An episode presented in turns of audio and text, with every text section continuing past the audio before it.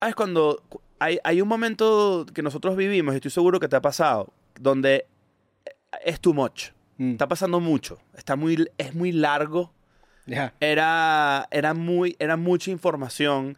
Era muy. Y después pasa un, llega un momento donde dices, no, no, no, no, no, no. Más limpio, más clean. Y de hecho, Escuela de Nada, cuando estaba en. Cuando comenzó con ese intro en el estudio pasado, nosotros comenzamos con el típico, ¿no? Pequeñas bibliotecas llenas de pendejadas, un muñeco, una mierda, un patineta, una cosa. Y fuimos quitando todo muy inconscientemente. Y dejamos la pared completamente limpia. Luego solo fue un matiz de luz. Y, y ahí es donde Daniel, el cumanés, entró. Hizo toda una dirección de fotografía muy bonita. Donde, coño, hay unas luces que atrapan las paredes y todo el tema.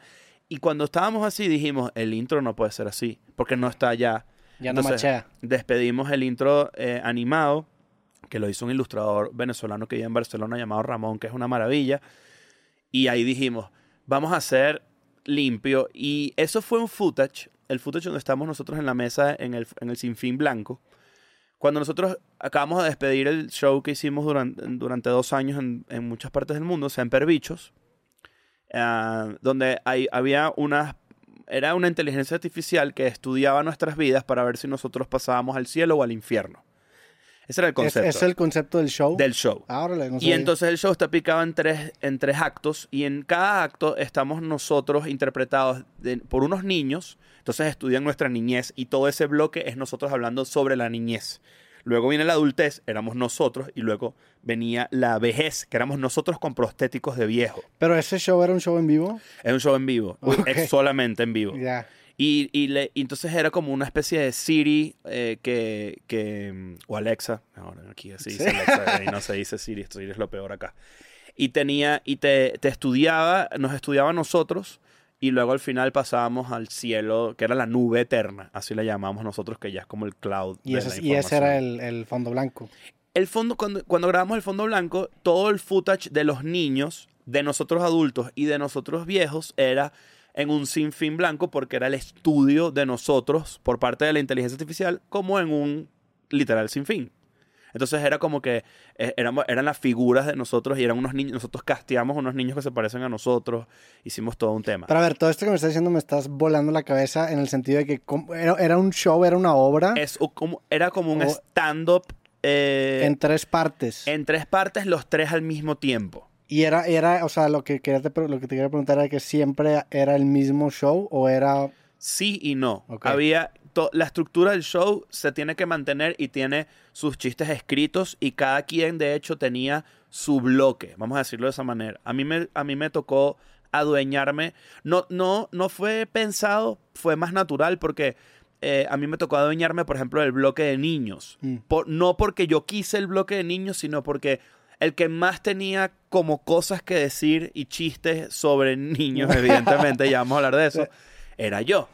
El bloque del medio de los adultos le pertenecía a Leo porque él- ese bloque terminaba con una experiencia que tuvo Leo en unos DMs de Instagram que, que, que involucraban un voice note de un personaje muy característico y muy, muy particular.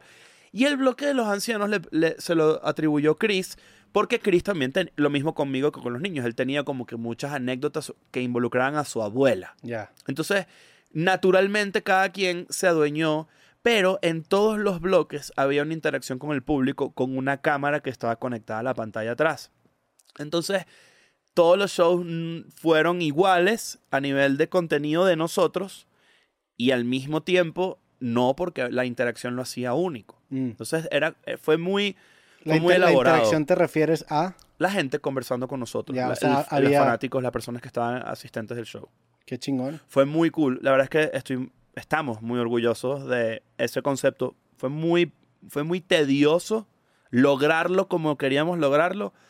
Pero el, la última versión, que fue la que acabamos de girar en Estados Unidos y cerramos acá en Ciudad de México, fue como que, coño, por fin le dimos. Cuarenta y pico de funciones después. Eh, ahí retiraron el show, o sea, hace- hace Retiramos el show. Sí vi que estu- estuvieron en gira en Estados Unidos, Sí. grabaron como un capítulo especial donde estaban caminando en un parque en, Washington. Hicimos, hicimos un episodio. Es, es que es la primera vez que nos vamos de gira y que y creativamente llegamos a la conclusión. Porque nosotros lo que hacíamos era grabar todos los episodios que íbamos a estar fuera de México y los dejábamos enlatados y dejábamos dos espacios nada más para hacer un live eh, durante la gira en la ciudad que estemos.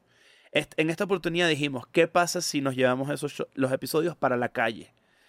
Y mm, hicimos un montón de episodios diferentes. Hicimos uno frente al, al Lincoln Memorial en DC, hermoso, se ve muy bonito.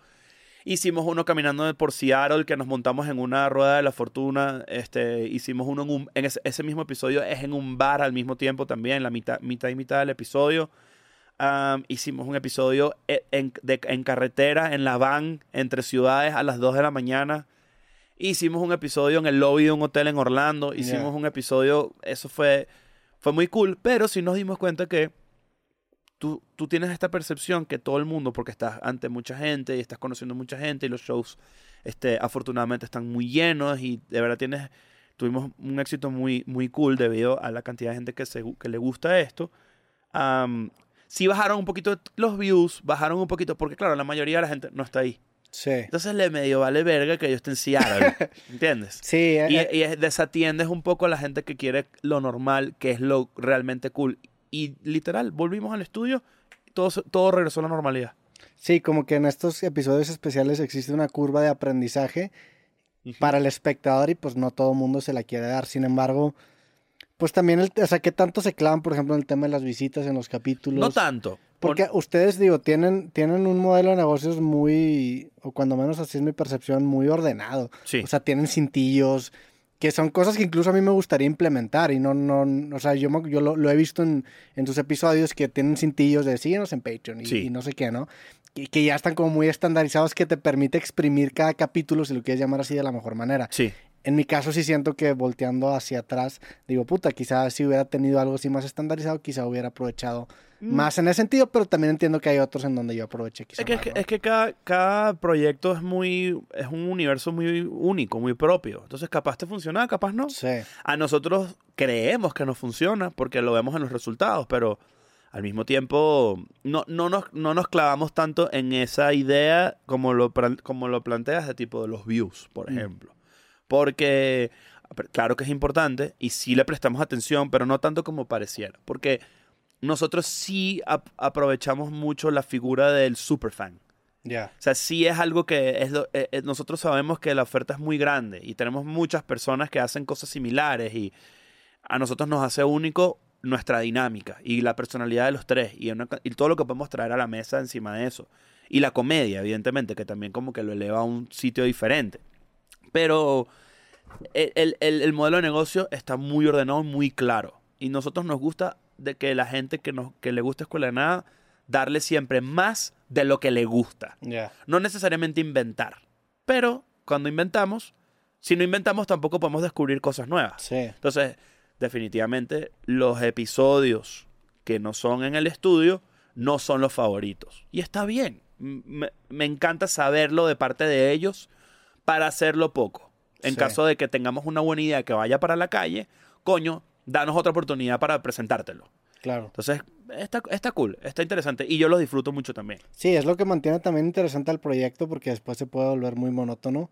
Este, y más en proyectos, pues ¿cuántos capítulos llevan ustedes? De, de, de N en Friends llevan como 70, ¿no? Y del otro llevan que como 400, eh, hace poco cruzamos el episodio 500. 500. Pero no estamos contando los de Patreon, creo. Ya, no. Realmente van como 700. Qué cabrón. Está duro. 700 episodios en promedio de una hora. En promedio de 45 de minutos. 45 minutos. ¿Y, ¿Y en qué porcentaje están los tres? Todos. Eso es, eso es una locura, eso es lo más cabrón de todo. Claro, me, sea, me- que me dio risa que lo planteaste que- como que- un sitcom. Sí, claro, o sea, que tengan, que tengan los tres el mismo... No, nunca no hemos estado los tres. Es nunca. eso está cabrón. Qué loco, nunca lo había pensado. Eso es, eso es un chingo. Es, un tre- es una gran cantidad de contenido. Es, Oh. es ridículo. Nosotros tenemos un pacto que nosotros no, con epi- los episodios de Escuela de Nada no pueden dejar de salir. Usted- es que ustedes con Escuela de Nada, eh, su profesionalización en el medio empieza o ya tenían ustedes carreras aparte Leo y yo. Leo, como comediantes. Leo, tenía, Leo, fue muy, Leo fue pionero en Venezuela, una de las primeras personas en hacer este tema de las entrevistas en la calle. Mm, Entonces él era, él era muy reconocido por eso. Y cuando, y yo, un, po- un par de años después, comencé a trabajar en comedia, pero me, me- mi carrera como estando pero eh, se hizo conocida ya a finales del dos, dos- eh, ya en 2015, 2016 y ay, voy a estornudar y casi. Ahí está, perdón. Este y eres, eres de estornudo nervioso. Soy de estornudo nervioso, Sí, sí. sí, o sea, batallas en estornudar. Porque, Sí. te, porque te lo quieres tapar por cortesía, me Sí, imagino. claro, obvio. Me- me- no hay nada, pero lo que pasa es que yo también aborrezco a la persona que estornuda duro. Ya, yo también. pero- y la pregunta era, si, si tú estás solo, ¿estornudas así o estornudas Estornudo así? me doy cuenta que estornudo así O también. sea, te tapas. Sí. yo también. Incluso estando solo me tapo. no me por tapo- cortesía a mí mismo. es que, Exacto. Sí, no, es que me da como. Ya, ya vi muchos. mira, mira lo que me pasó. Y esto estoy seguro que a mucha gente le pasó. Después de la pandemia, vi mucho gráfico de, de, mm, de cosas que vuelan por ahí cuando uno habla. Imagínate meterle una bazooka Sí. de, de la jeta, ¿me entiendes? Una Está escopeta, terrible. Una escopeta de mierda. Entonces, ahora más que nunca le tengo como. No soy. No soy como. No me da fobia a los gérmenes, pero. Y, Sí. es cortesía, tal cual.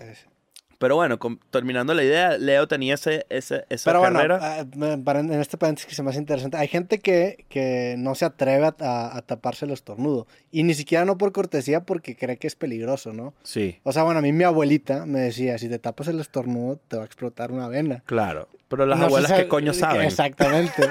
no sé si sea cierto o no. No está, no, no creo que, no suena cierto. No, Nunca he escuchado, oye, está en la clínica. ¿Por qué? Estornudó y se tapó la nariz. Y una abuela atrás diciendo, yo se lo dije. pero es que son de esas cosas que, que uno no comparte, güey. No, no, no, yo, yo, hay dos O sea, cosas. te puedes morir de un infarto cagando, pujando, ¿sabes? Sin duda. Eso sí puede, te puede pasar. Sí. Pero eso tiene más sentido que esto, que, que te explota la cabeza. Pues sí. Suena medio Mortal Kombat. Que te explota la cabeza con un estornudo. Una vena. Se, te puede. te sí, bueno. A ver, yo no creo, yo también se me hace muy extremo que pase. No. Pero si sientes la presión y a veces se te inflan un poco los oídos por tapar. Lo que sí se te pueden es destapar los oídos, por ejemplo. Y eso yo nunca he sentido que eso es bueno. yo siempre he sentido que eso es bastante violento, Sí. en mi opinión. Pero lo- yo, de los estornudos, hay dos cosas que me molestan. Uno, la desconsideración mm, germenfóbica del asunto. Tipo, coño, no. Y la gente que grita. Hola, soy Roberto Martínez y te quiero recordar que este episodio completo y todos los demás de mi podcast creativo están disponibles totalmente gratis en YouTube y en Amazon Music. Por allá nos vemos.